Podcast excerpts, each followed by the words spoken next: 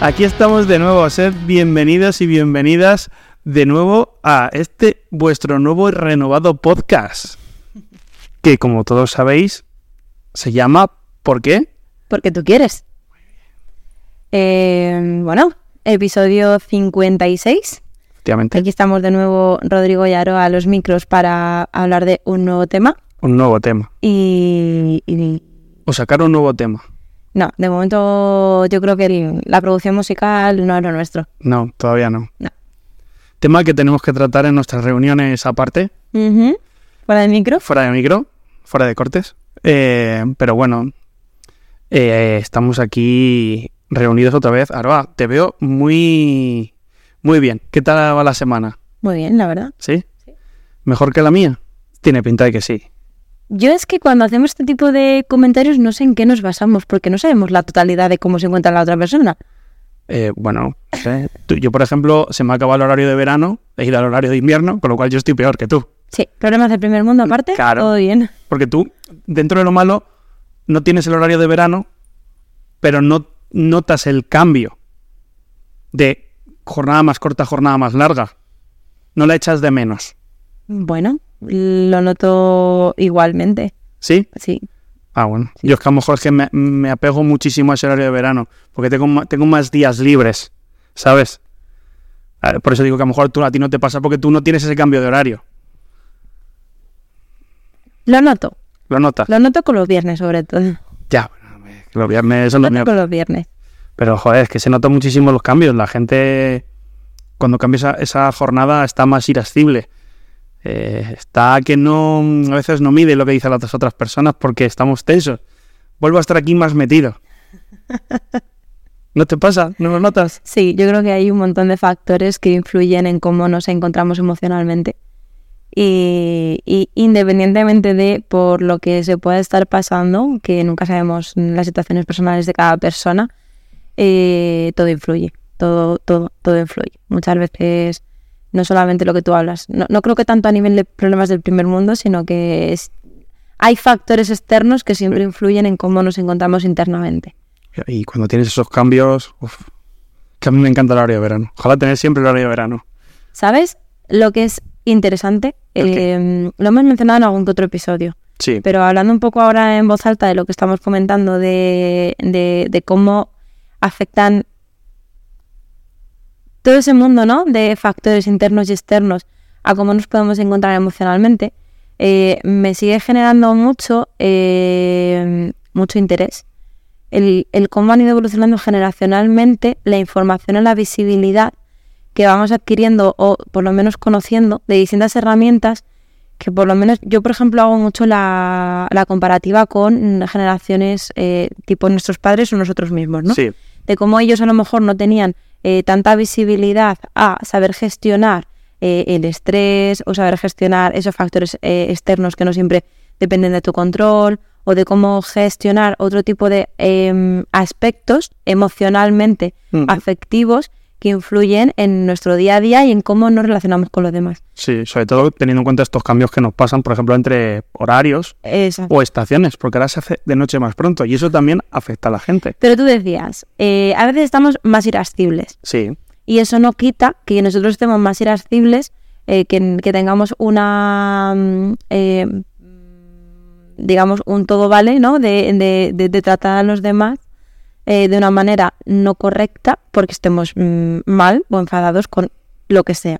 sí. Que también es comprensible que cuando una persona está pasando por algo malo y a lo mejor te da una mala contestación o se enfada o está un poco más irascible por algo en concreto, hay que tener un poquito de empatía, de, sa- de decir, no, no, no juzgar o no... eh, No ponerte a la defensiva también, a lo mejor. Sí, no ponerte a la defensiva y no, no me sale la expresión. Como no determinar. Eh, sí, va un poco con lo de no juzgar, ¿no? No, Sí. no, no, no sentenciar. Sí. eh, Ese comportamiento sin conocer realmente todo lo que puede darse detrás, que por eso es tan fácil preguntar.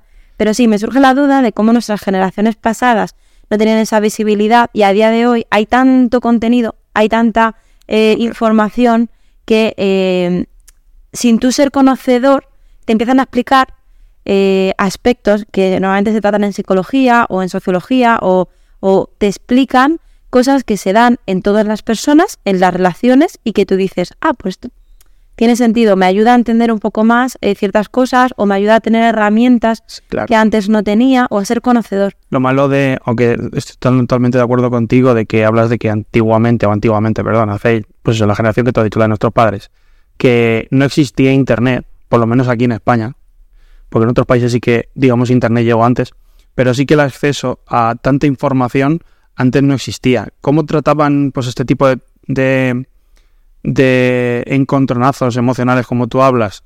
Pues se gestionaban de otra forma. Ahora estamos pues que a dos clics de saber cómo se definen no sé qué cosas, ¿sabes? Entonces, ahora qui- quien quiera puede en dos clics saber cómo se llama, cuál es el miedo o la fobia a los payasos. Eh, cualquier cosa la encuentras a dos clics. Nosotros, si queremos buscar algo relacionado, pues con esa responsabilidad afectiva de la que tú hablas, de entender a la otra persona eh, que tiene un mal día y en vez de decir, en vez de saltar a la defensiva o agresivamente decir, oye, ¿qué le pasa? ¿Cómo tratar este con este tipo de persona cuando tiene un mal, un mal día o está pasando una mala racha? Obviamente es, es, es años luz de diferencia. Sí, y de hecho creo que antiguamente, o sea, creo, creo no, bueno, sí, en mi opinión, ¿no? Que cuando, decimos antiguamente, me suena como de, de la prehistoria, o sea, Hace- hace mil hace mil años. Entonces, quiero- o sea, no quiero decir antiguamente, aunque me sale antiguamente, pero no es tan antiguamente, es hace unos años. Bueno, hace, exacto, hace unos años, en mi opinión, eh, se daban un montón de conflictos que al final, eh, pues salvo que tuvieses interés o, o buscases una serie de ayuda o tuvieses a alguien experto en ciertas cosas que te lo explicase y tal, no tenías ese acceso tan directo a la información, salvo interés mm, de conocimiento o causa. Sí. Y a día de hoy recibimos información de cosas que mm, ni conocíamos o cosas que realmente no están relacionadas con cosas que nos pasan, porque simplemente hay una hay un sobreexceso de comunicación Sí. de todo tipo que, ojo, pues por ejemplo, eh, se habla mucho, yo no sé si tú lo habrás visto en redes sociales, antiguamente no, hace unos años, ¿vale? Ay, ay, ay. tres o cuatro años, yo no, quizás yo no me había dado cuenta, ¿no? Pero hace tres o cuatro años no tengo la sensación de que se hablase tanto de los tipos de apego y de la influencia que tienen los tipos de apego en cada persona y el impacto que esto tiene desde tu vida infantil hasta tu vida adulta. Y a día de hoy es eh, carne de cañón, o sea, decir, todo el mundo, en, no todo el mundo, sobre todo expertos, ¿no? Sí. todos los mm, psicólogos o psicólogas que sí que tienen un perfil más social y comparten mucho contenido en redes sociales, comparten muchísima Sí, información sobre los tipos de apego. Y me llama la atención. A ver, también te voy a decir, eh, al final las redes sociales nos dan lo que queremos ver. Es decir, si a ti te interesa un tema psicológico, emocional, al final tú vas dando likes a ciertas publicaciones y digamos que el propio, entonces te va saliendo de eso. Alimentas un algoritmo. Efectivamente, que te va respondiendo eso. Que al final es que ya ni tenemos que buscar la información. Solo por nuestras, nuestros gustos esa información nos llega.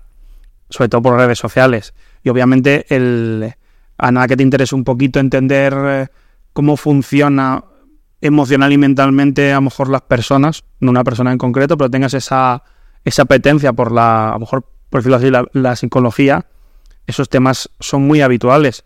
Porque sí quieres decir que los diferentes tipos de apego, que no sé si quieres hablar específicamente de, ellos, pero vamos, hay varios, se relacionan mucho con cómo, o, o pueden relacionarse mucho en el futuro con cómo podemos relacionarnos después. No quiere decir que sea 100% porque a lo largo de la vida lo que te pase a ti de pequeño puede cambiar a lo largo del resto de tu ciclo vital. Sí, pero sin conocimiento de ello, tú el apego, bueno, tú o cualquier persona que no entienda realmente los distintos apegos, los conozca, se confunde mucho el, el apego con la dependencia emocional.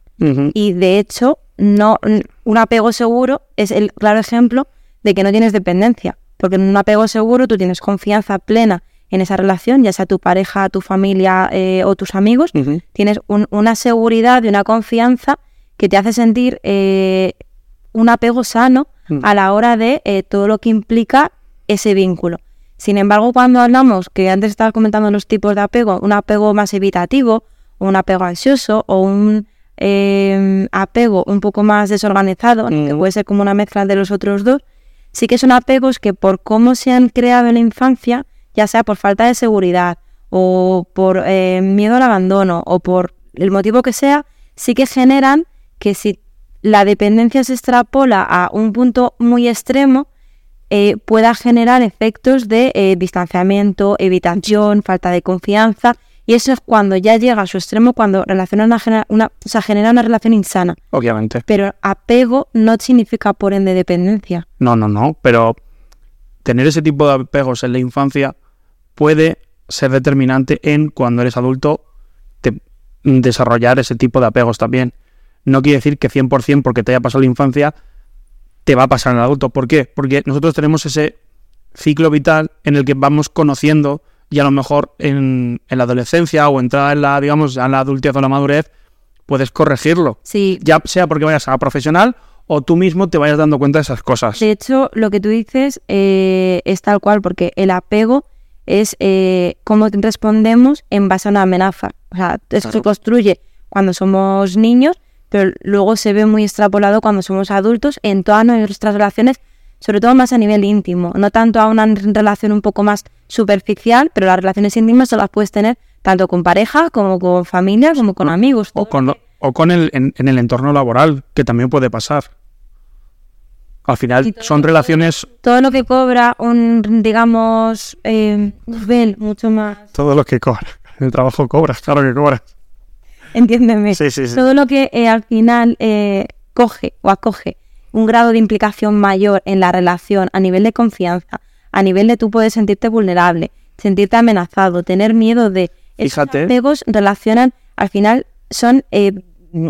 va relacionado mucho con los vínculos afectivos Sí. y cómo eso se desarrolla. Que nosotros no somos expertos, esto, esto hay que decirlo, no lo hemos dicho al principio del episodio porque se ha ido desarrollando un poco sobre la Pero ya lo hemos dicho nosotros, no somos expertos en nada. pero no somos expertos en nada, pero hablamos un poco desde nuestra opinión, ¿no? Entonces, obviamente, cualquier psicólogo o cualquier experto Está invitado a venir. está invitado a venir a hablar de este tema, pero nosotros hablamos un poco desde, desde lo que vamos absorbiendo a nivel de pues interés, conocimiento, etcétera.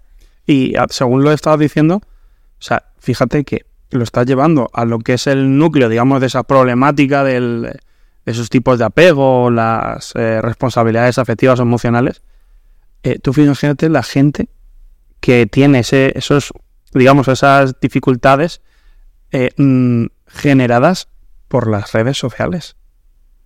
Por esa dependencia de las redes sociales.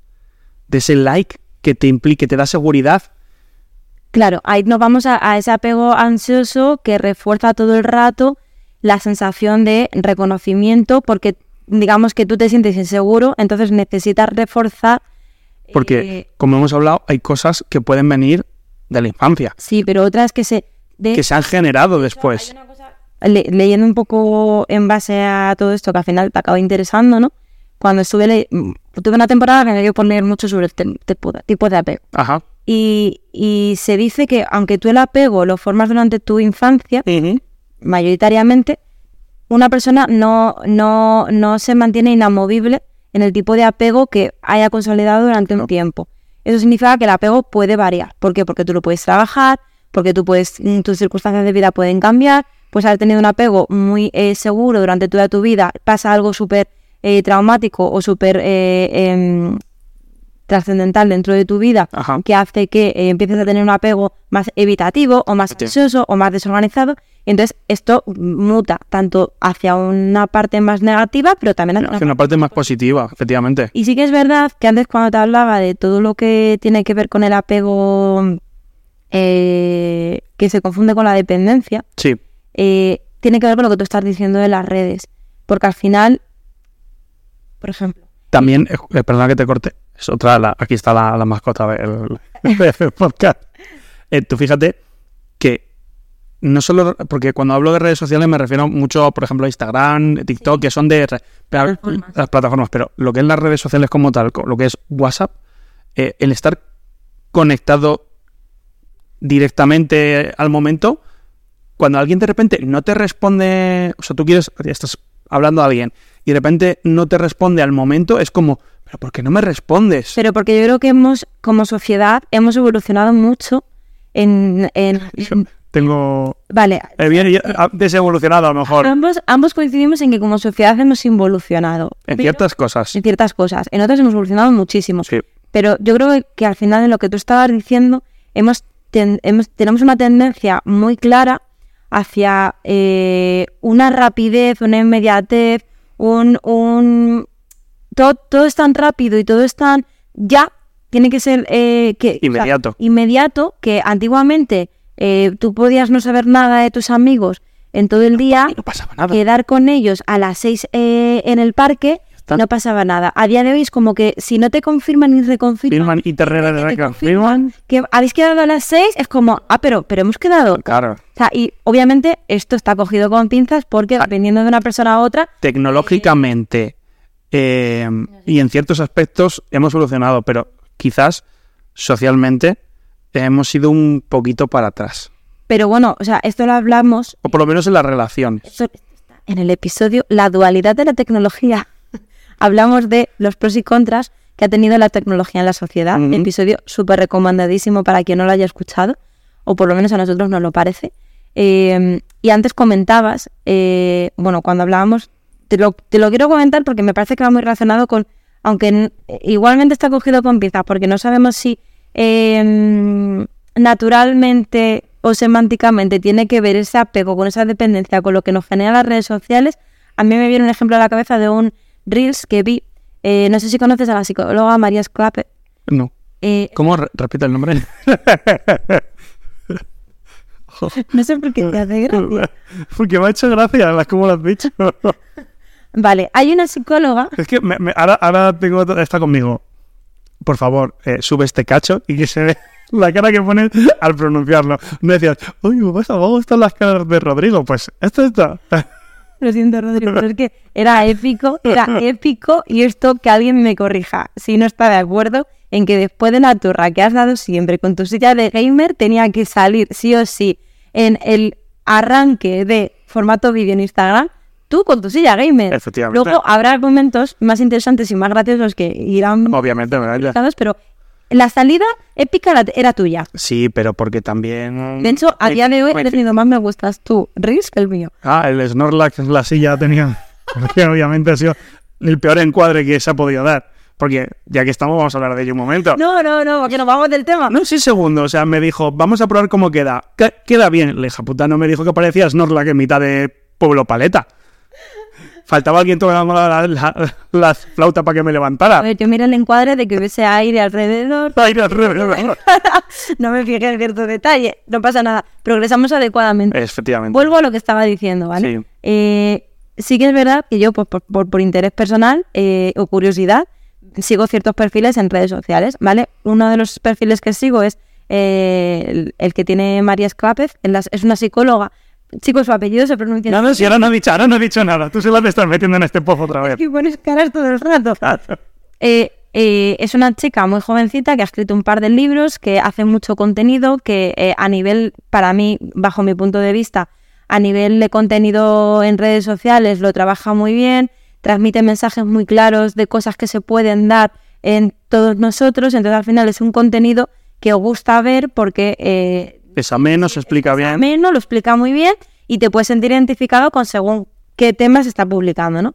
Y hubo uno, bueno, habla de muchísimos temas dentro de la psicología y hubo uno de los reels que ella publicó donde explicaba que dependencia no es lo mismo, o sea, que apego emocional no es lo mismo que dependencia.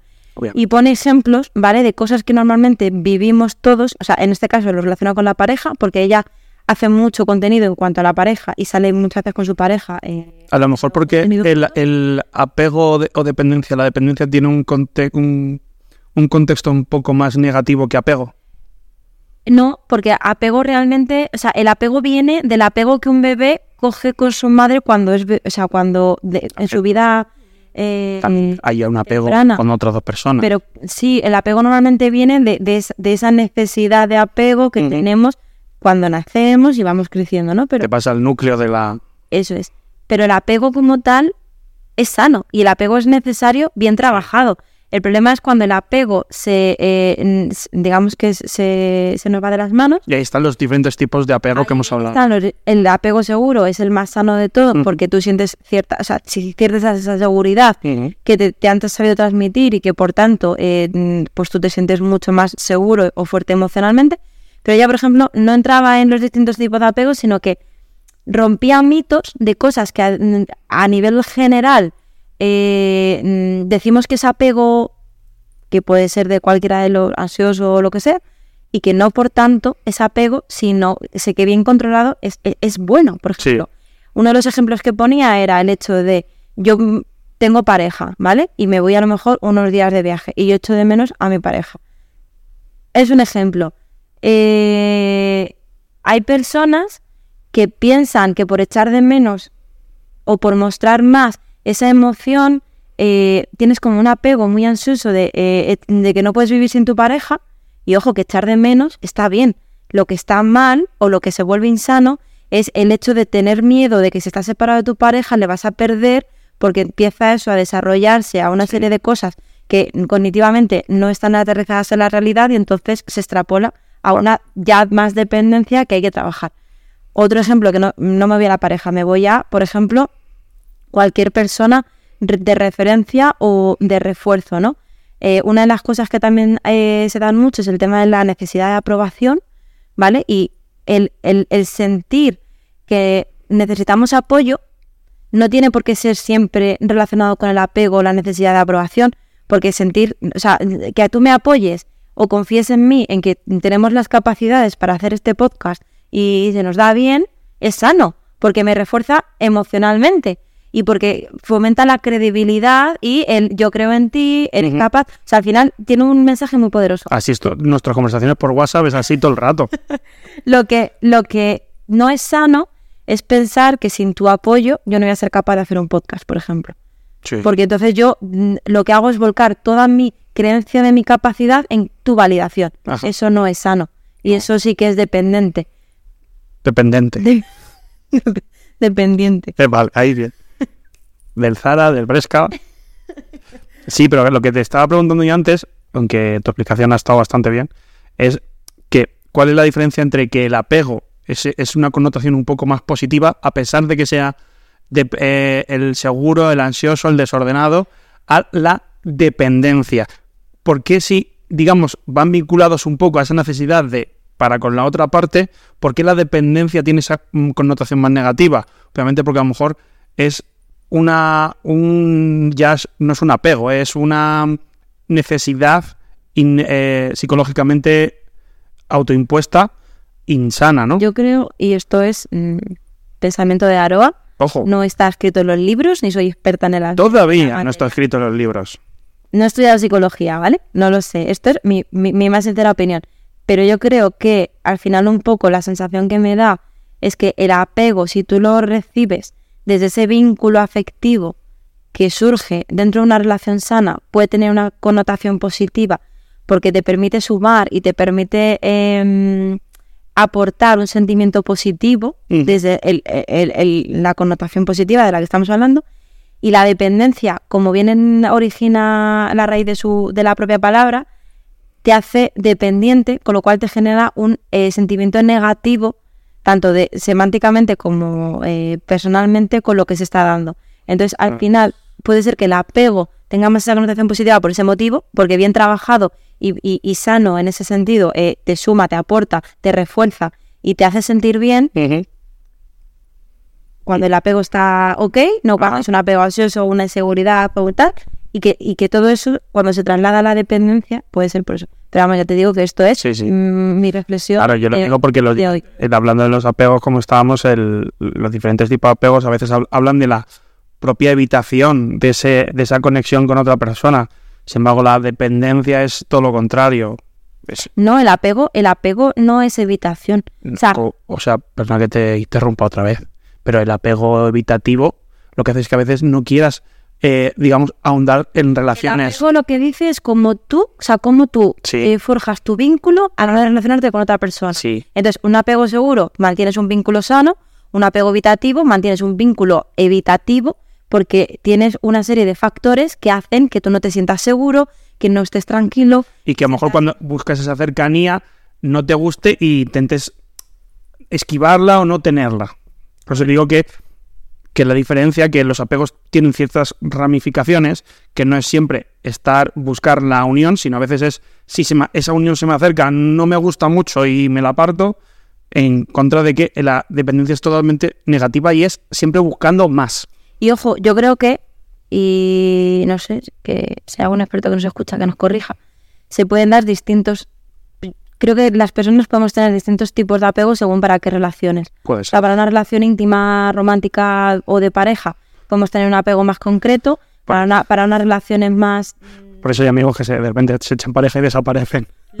No me refiero a eso. O sea, Pero es- a lo mejor una misma persona puede tener un apego muy seguro en el trabajo y un apego muy Claro, en la pareja o, Esto pasa al revés. Esto me, me recuerda, por ejemplo, a lo mejor no tiene que ver, pero el ejemplo me pasa. Eh, por ejemplo, en el colegio, a lo mejor había niños, o sí, niños, chavalines, que a lo mejor eh, sacaban muy buenas notas, pero luego eran otras cosas, pues no eso. ¿Qué pasa? Pues que a lo mejor en, en lo que es el estudio sí que tiene la cabeza para estar ahí, pero en otras eh, facetas de la vida todavía no están a esa altura. Como hablas de que podemos tener diferentes tipos en, pues lo que dicen, el trabajo social es una forma, fuera de otra puede ser eh, otro ejemplo, por ej- eh, en base a eso. Pero bueno, que, que me parece que está...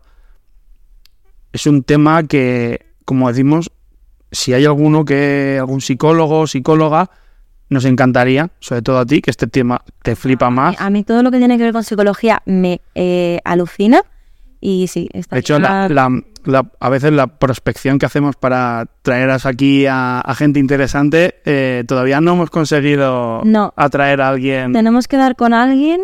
Porque además hay varios, hay varios temas que necesitaríamos un psicólogo para poder hablarlos. Se me está ocurriendo. ¿Sí? ¿Te está ocurriendo? Muy buena. Ojo. ¿La quieres decir o la guardas para la La, la guardo para ver si realmente macera y si es así, vendrá. Macera. Macera. Muy bien. Eh, otra de las cosas que hemos mencionado antes eh, Sí. es el tema de la responsabilidad afectiva. De esto no, no me da la sensación que haya tanto contenido en redes, pero sí que empieza, o sea, no, no, no Hay mucho pozo en la sociedad. no, no contenido a nivel, fíjate porque esto me lo llevo más a la parte del humor, que te encanta. He visto más contenido a nivel meme de, de estos que se hacen de crítica un poco a la sociedad por Sí. a ciertas maneras de... Ah, Básicamente la función del meme es la crítica. Eso es, eh, hacia la falta de responsabilidad afectiva Ajá. que eh, ese contenido mm, didáctico sobre lo que hablábamos antes de los tipos de apego. Y Sí, de hecho, mucha gente, mucho, se ve mucho en ciertas aplicaciones, eh, que la gente se, se queja mucho de esa falta de responsabilidad afectiva. Sí, pero fíjate que yo creo que hay más falta de responsabilidad afectiva. O sea, realmente existe. Sí, O, o- o por lo menos eh, identificamos más la falta de responsabilidad afectiva que que esa persona la tenga bien trabajada y decir, oye, que bien tiene esta persona la responsabilidad afectiva. Porque al final, ¿qué es para ti la responsabilidad afectiva? digámoslo así, no extendiéndome mucho, es eh, validar tanto mis sentimientos con la otra persona como los sentimientos de la otra persona conmigo. Correcto. Es la capacidad que tú como persona tienes de hacerte cargo no solamente De lo mío lo tuyo, sino de cómo puede afectar a la otra persona. y entender cómo lo de la otra persona me puede afectar a mí. Correcto. Y para mí no es tanto un tema de empatía, que también tiene que ver, Tiene que ver. sino de, de querer cuidar a esa persona. De decir, vale, yo sé que esto puede generar esta repercusión, pero como esta persona me importa y mi manera de cuidar es también intentar hacer el mayor mm, daño posible, tengo responsabilidad afectiva de, de, Intentar no de- hacerlo. de- de entender el vínculo, de, de entender cómo actuar y de intentar no hacer ese daño que sabes que sí se puede hacer. Y creo que una de las, uno de los motivos en donde más se da la responsabilidad afectiva es cuando es, es la frase, la frase, Ah, ¿no? Estás, estás hablando con alguien, no es que yo soy así y, y- y así seré. Y es como, eh, eh, son lentejas, ¿no? sí, son lentejas. Ahí hay una falta de responsabilidad afectiva brutal, porque es como Sí. yo soy así, lo siento. Pero mucho, esto es como todo, hay- En el mundo, eh, Pero esto es como todo. Hay frases o conceptos que llegan a la, a la, a la vida de todos y de repente son, pues, se te llena la boca. Y hay que decirlo porque el problema es que la, la mitad de la gente piensa que la responsabilidad afectiva es para otros con él, no él para con otros. Hombre, esto es bidireccional, en, eh, eh, Vamos. vamos, de base. Y que si hablamos de que la responsabilidad afectiva cuida el impacto emocional que existe en un vínculo, obviamente yo soy así y así seré y a mí no me cambiarás, no tienes nada de Y, responsabilidad sa- y sabes dónde se ve mucho esta que a lo mejor se puede llegar a, a, a producir que alguien diga esta frase o esta, este concepto y que no y para nada entienda eso en los trabajos. En los trabajos se lleva mucho el tema de eh, pues esto es así, pero no quieres ponerte en el otro lado para entender la problemática. Bueno, Te creo- cierras. Creo que ahí estás abriendo otro melón que va más allá de la responsabilidad afectiva. No, Porque no, estás pero- hablando de cosas que son así y, y la responsabilidad afectiva tiene que ver con vínculos y relaciones. No, pero yo digo de- en la relación en el trabajo, no lo que se basa en el trabajo, sino que en los trabajos se da mucho, no, pero que esto es así porque tú ves tu trabajo y tú entiendes tu problemática, pero cuando quieres interrelacionar con el otro, en vez de intentar entender las problemáticas del otro para que ese flujo de información pueda llegar a un acuerdo, es como te cierras más en ti porque es lo mío.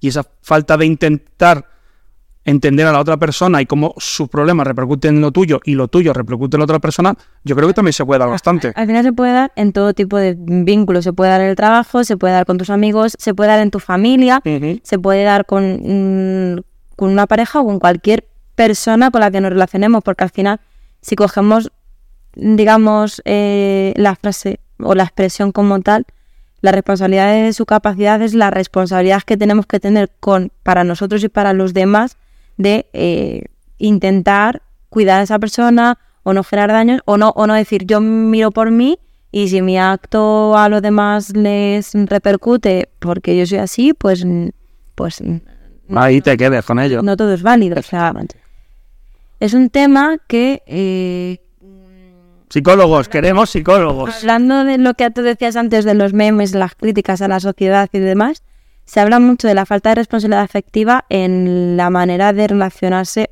hoy en día a nivel eh, Sen- sentimental. sentimental, Sí. Pero porque todo es tan, O sea, por ejemplo, cuando tan superficial, tan, es- tan esporádico, tan rápido que la gente pide responsabilidad emocional cuando realmente ni ellos la, la tienen. el famoso ghosting, Luego, hay una falta de responsabilidad, tan difícil es decir, oye, mira, no me interesas de buena manera. sí, No es mejor coger Pero y salir. ¿sabes lo que pasa? Eso también tiene que ver con... Pues, es una responsabilidad de ser- cuidado, cuidado, no te cargan los micrófonos, tranquila. responsabilidad.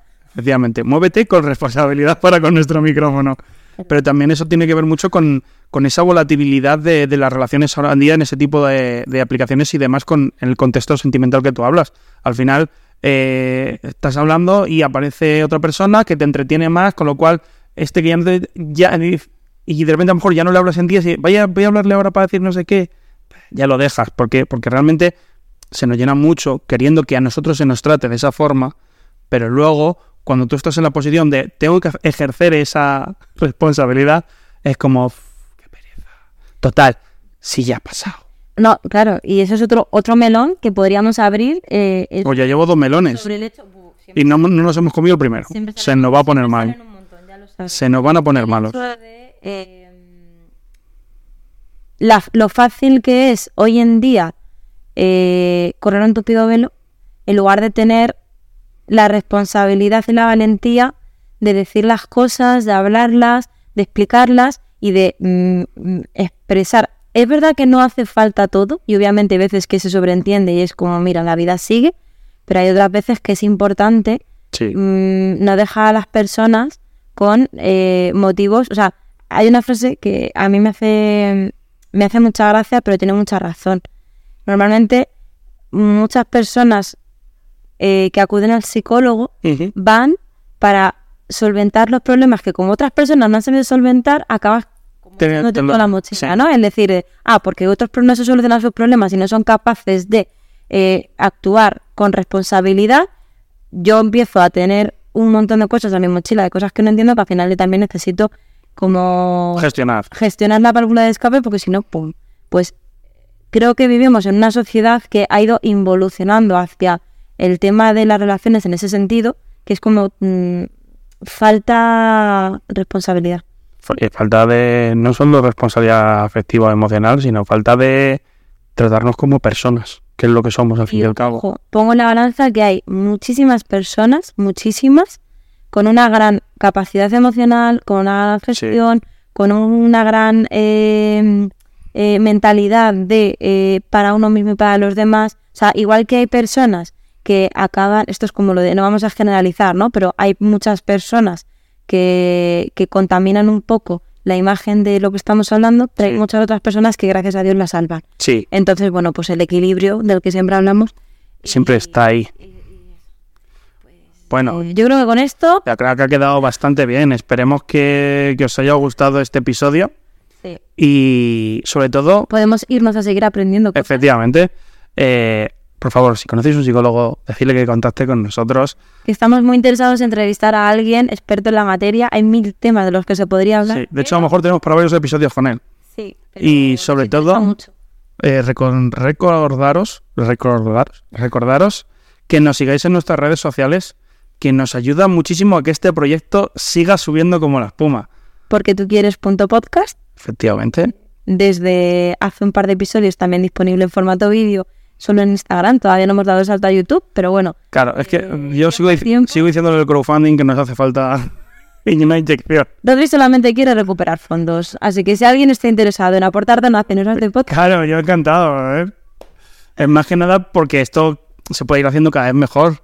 Que nosotros no somos. No, no nos secunda ninguna cuenta del extranjero ahí que dé a mucho no oro. sé si tienes cierto apego que tratar con el dinero o una alta capacidad de emprendimiento. En cualquier caso, nos despedimos aquí. Vale, me parece bien. Hasta luego.